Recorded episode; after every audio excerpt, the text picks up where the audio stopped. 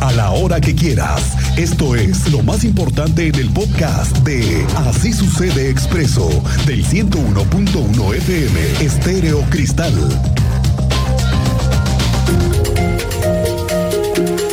Bueno, hemos estado hablando del tema del transporte público en diferentes casos, en diferentes escenarios. ¿Qué hemos estado hablando? Hemos revelado nuevos datos a raíz de los asaltos a los choferes del transporte público de Crobús. Fíjese que el secretario general del Sindicato Industrial de Trabajadores del Transporte, que es también la sección móvil Crobús, Miguel Rodríguez Navarro, dio a conocer que en lo que va del año a la semana hay cada vez más asaltos a los choferes del transporte público, que además hay que decirlo, trabajan muchas, muchas horas y al final, imagínese usted que después de las 4 y media, 5 de la mañana, comienza su turno en una unidad, pasan 12, 13, 15 horas y llegando te asaltan. Bueno, no la quieres ni contar. Cuéntanos, Andrea Martínez, muy buenas tardes.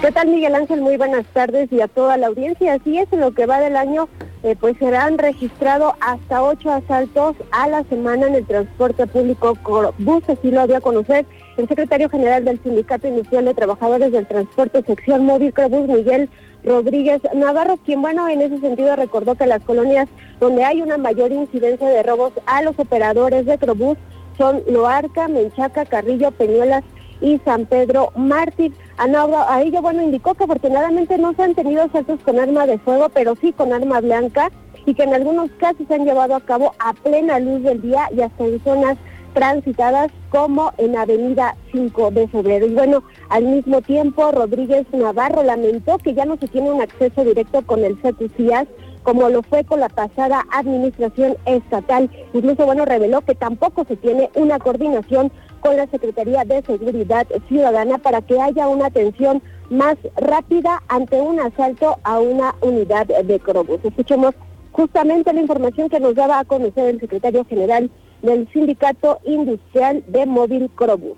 Por ejemplo, en la administración anterior teníamos un, una, eh, un acceso directo con, este, con el CIAS para que fuera una atención inmediata por parte de todas las corporaciones por parte de esta administración no hemos tenido ni siquiera un acercamiento con seguridad ciudadana del Estado para poder hacer una implementación muy similar. En anteriores, en anteriores meses, eh, en, algunos, en algunos casos había, eh, por decirlo de una forma, claves que el propio conductor utilizaba cuando veía una patrulla y el propio conductor asumía que había una persona de alto riesgo arriba de la unidad Ahorita no tenemos esa coordinación. Y bueno, Rodríguez Navarro pues también recalcó que si bien durante este año se han mantenido las cifras de asaltos al transporte público en la zona metropolitana en relación al 2021, al final es un riesgo para el operador y por ello, bueno, pues reiteró esta urgencia eh, que ya nos daba a conocer de eliminar el pago del pasaje en efectivo y que se retome nuevamente al 100% el pago con tarjeta. Esta fue la información, Miguel Ángel. Gracias, Andrea. Estamos pendientes. Si es que este ha sido un tema del que no han podido sacar adelante la realidad es que no todo mundo utiliza la, la, tarjeta de prepago y sigue utilizándose el efectivo como un medio para poder hacer la transacción del tema del transporte público. Y eso los obliga a los choferes a tener que hacer cuentas, a tener que entregar una cuenta al final y manejar dinero. Y en zonas de riesgo, zonas donde están detectados los robos a los transportistas, siguen pasando los asaltos. Vamos a saber y vamos a platicar después cómo lo están haciendo. Porque además hay que decir, ¿te acuerdas, Cristian, que se les perdieron los GPS? Sí, aparte, les roban los GPS a los camiones. Entonces, no hay una vinculación ni tampoco un sistema de monitoreo a todas las rutas, porque no todos tienen GPS. Eso vamos a investigarlo más adelante. Seguimos todavía en la búsqueda de que va a venir el director del Instituto Queretano de Transporte para platicar de varios temas que estamos pendientes con respecto a eso. Y es que el tema del transporte público, las operaciones, los contratos de los trabajadores, las amplias jornadas en las que se encuentran y con esto que estamos reportando de los robos a operadores, después de más de 12, 15 horas de servicio son asaltados, un tema muy largo todavía que platicar. Bueno, nos enteramos que en el Instituto Queretano de Transporte han comenzado a tener operativos para detectar en la ciudad en la zona metropolitana a grúas que no están al día con la concesión, que no están registradas en Querétaro. Cuéntanos, Teniente Mérida. Bienvenido, muy buenas tardes. Muy buenas tardes, Miguel Ángel. Buenas tardes a nuestro auditorio. En efecto, se busca eh, mediar, conciliar con los concesionarios de las grúas que no se encuentran en regla y llevarán a cabo una reunión con la Secretaría de Gobierno. Está muy al pendiente de esta reunión, cuáles son los resultados de estas reuniones con las autoridades para poner en regla este tipo de grúas. Laboran tanto en zonas limítrofes y a veces en la zona metropolitana. Y en otro tema, para informarte que ha cobrado la vida de ya tres personas, eh, un incendio en casa de habitación que les dimos el pasado 21 de marzo. Lamentablemente, ayer por la noche falleció el padre de los dos menores que mm. estuvieron involucrados durante este incendio. Más detalles más adelante, Miguel Ángel. Gracias, teniente. Pendientes de este que es un incendio que trajo consecuencias fatales. Y mire cuántos días han pasado y siguen las malas noticias. Hablando de cosas que tienen que ver con robos, ¿se acuerda de lo que hemos platicado aquí, del robo de material urbano? las coladeras, registros. Bueno, pues en seguimiento a esto y a las inspecciones que se desarrollan, ya se realizó la clausura de dos chatarreras que no contaban con las licencias correspondientes por parte de Protección Civil, ni de la Dirección de Comercio, ni de la Secretaría de Seguridad Pública Municipal de Pedro Escobedo. El objetivo de ese tipo de acciones es evitar que estos espacios sean utilizados para actos delictivos y también verificar que se estén cumpliendo con todas las medidas correspondientes para el funcionamiento. Recordar que se han implementado operativos de revisión para verificar que no adquieran el material robado como cables de telefonía, tapas de registro y otros objetos que nos tienen por la borda con accidentes. Regresando al tema de lo sucedido en el 5M, la magistrada presidenta del Tribunal Superior de Justicia, la maestra Mariela Ponce, confirmó que un elemento de la Policía Municipal está en prisión preventiva y además está vinculado a proceso por los delitos de abuso de autoridad, delitos cometidos contra la Administración de Justicia en el ejercicio de funciones. Esto tras los hechos de violencia registrados el pasado 5M en el estadio.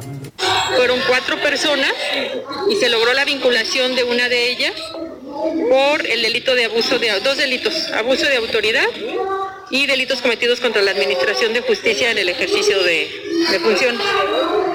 De él sí ya se le vinculó a proceso, está en prisión preventiva. ¿Es policía? Es policía. Ahí está la confirmación. Es, es policía. Oiga, se nos viene ya la Semana Santa. Hoy estamos prácticamente a 11 días de que salgan de la escuela los chavos nuevamente.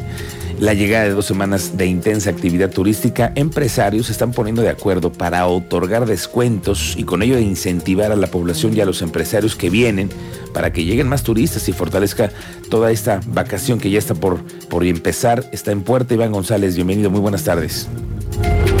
Gracias, muy buenas tardes. Como bien lo señalas, la Asociación Queretana de Hoteleros firmó un convenio con 40 cámaras, colegios y federaciones con la finalidad de otorgar una tarifa preferencial con descuentos del 10 hasta el 20% a socios que se trasladan incluso a sus familiares clientes o potenciales clientes de las cámaras a fin de ayudar a la atracción de inversiones, la promoción turística y la reactivación económica, sobre todo de este sector que sido uno de los más eh, golpeados por la pandemia, se señala que tan solo eh, eh, la recuperación económica apenas ronda el 40% de las cifras que se manejaban hasta antes de la pandemia. Y bueno, se menciona que tan solo en Querétaro se podían beneficiar 35 mil personas de las diferentes cámaras, sin embargo, estas pueden ser millones, ya que hay que señalar que muchas de estas cámaras eh, tienen eh, registro a nivel nacional y bueno, se podría detonar y explotar la economía aquí en el estado de Querétaro, así lo señaló Luis Simoret, quien es presidente de la Acción Queretana de Hoteleros. Escuchemos.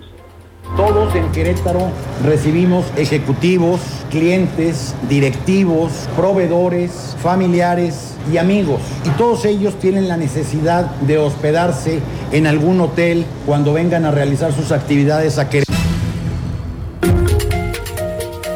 Y bueno, por su parte, Jorge Camacho, presidente de la Coparmex en Querétaro, señaló que con esta eh, firma se fortalecen lazos, sobre todo, como escuchábamos, muchos de los empresarios realizan reuniones, realizan eh, foros, realizan distintas actividades y pueden hacerlo en el estado de Querétaro con estas promociones de descuentos que tienen en los hoteles afiliados a la asociación, que son 50 hoteles en todo el estado, así lo señaló Jorge Camacho. Escuchemos. De las 36 mil empresas que conforman al sindicato patronal, si tomamos en cuenta colaboradores, familiares, amigos, etcétera, que están incluidos en el convenio, hablamos de más de un millón de personas.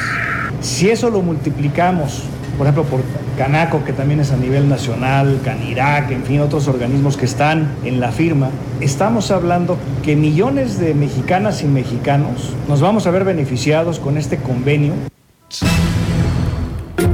Y bueno, con esta firma los empresarios buscan crecer unidos y sobre todo apoyar a mejorar la economía, sobre todo en un sector que se ve muy afectado, que es el sector terciario, que es el de comercio, servicios y turismo, Miguel Ángel. Bien, Iván, estamos pendientes de esta temporada de Semana Santa que vienen y comenzar ahora sí tener diferentes acciones como esta, hacer acuerdos, firmar en convenios para que todos tengan la misma participación y la misma posibilidad. Bueno, hablaremos del tema turístico y ampliaremos esa información. por cierto que están las filas larguísimas para conseguir un pasaporte. ¿eh?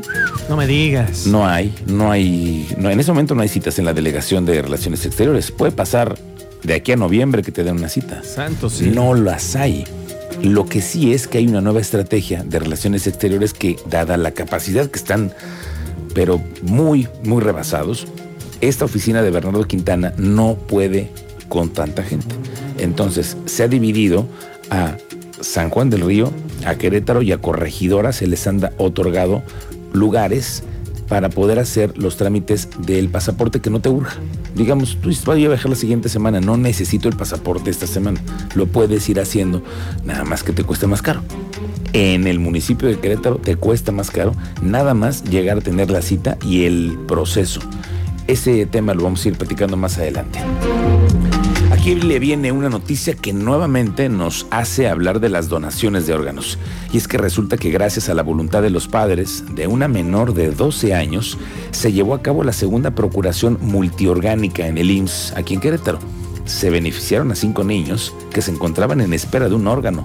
Familiares de la pequeña decidieron que ella diera una nueva oportunidad en vida y de esta manera trascendiera que otras personas que tienen padecimientos renales, hepáticos o de visión, antes de ingresar a quirófano, familiares de la menor y colaboradores del IMSS dieron unas palabras de agradecimiento y en medio de aplausos fue despedida.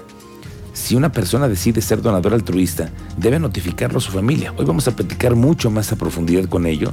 Viene la directora de la Fundación Ale, Lucía López. Ella viene a hablar del Día Mundial de Trasplantes, que es mañana, y para platicar de la profundidad, de la necesidad de tener muy clara esta idea. El titular de la Agencia Estatal de Energía, Mauricio Reyes Caracheo, dice que en seis meses estiman obtener los permisos del Centro Nacional de Control de Energía. ¿De qué se trata? Van por la construcción de una nueva subestación proveedora de energía eléctrica para Querétaro y con ello hacerle frente a la demanda de energía en la entidad primordialmente en la industria. Y es que con tantos apagones que se registran, ya lo vemos todos los fines de semana, a veces en parques industriales o incluso, lo hemos reportado cuántas veces aquí, Cristian, Uf. zona metropolitana. ¿Cuántas colonias se quedan de pronto sin luz? Sí, la semana pasada sucedió demasiado en distintas colonias. Y lo hemos platicado, a raíz de que se están robando mucho material eléctrico. Así es. Conexiones importantes.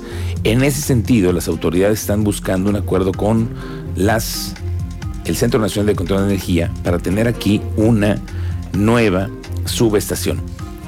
De acuerdo con los diagnósticos, hay dos opciones para ubicar a esta subestación. Puede ser en el Marqués o en las inmediaciones del Aeropuerto Internacional de Querétaro, que son las zonas en donde hoy se da el desarrollo industrial y donde se requiere también mucha energía. Por lo menos el sexenio, ¿eh? Por lo menos el sexenio, pero creo que podría ser un poco más con los estudios que estamos haciendo junto con el SENACE. En cuanto tengamos la determinación, entonces ya podríamos decir más o menos cuánto nos duraría esta, esta infraestructura. el tipo de construcción de este tipo de estructuras es de año y medio a dos años por el tema de la construcción de los equipos, que son equipos muy especializados que no existen en el mercado. Habría que mandarlos a hacer. Habría que mandarlos a hacer y habría que determinar en qué municipio y cuál va a ser la empresa que va a estar decidida para tener una inversión de esta naturaleza. En otras cosas, el municipio de Querétaro busca avanzar en el tema de la mejora regulatoria. Bueno, andan en eso, pero van muy lentos tienen que entrarle a un consejo integrado por académicos, por empresarios y las mismas autoridades para agilizar y simplificar 62 trámites que saben en el municipio que son los más recurrentes y en donde además hay más quejas. El coordinador del gabinete del municipio de Querétaro dice que en dos meses el Consejo debe dar a conocer ya los avances para la simplificación administrativa de algunos temas que están en el Ayuntamiento de Querétaro. Temas como pago de impuestos, orientación y trámites para construcción son los que tienen hoy mayor demanda entre los ciudadanos.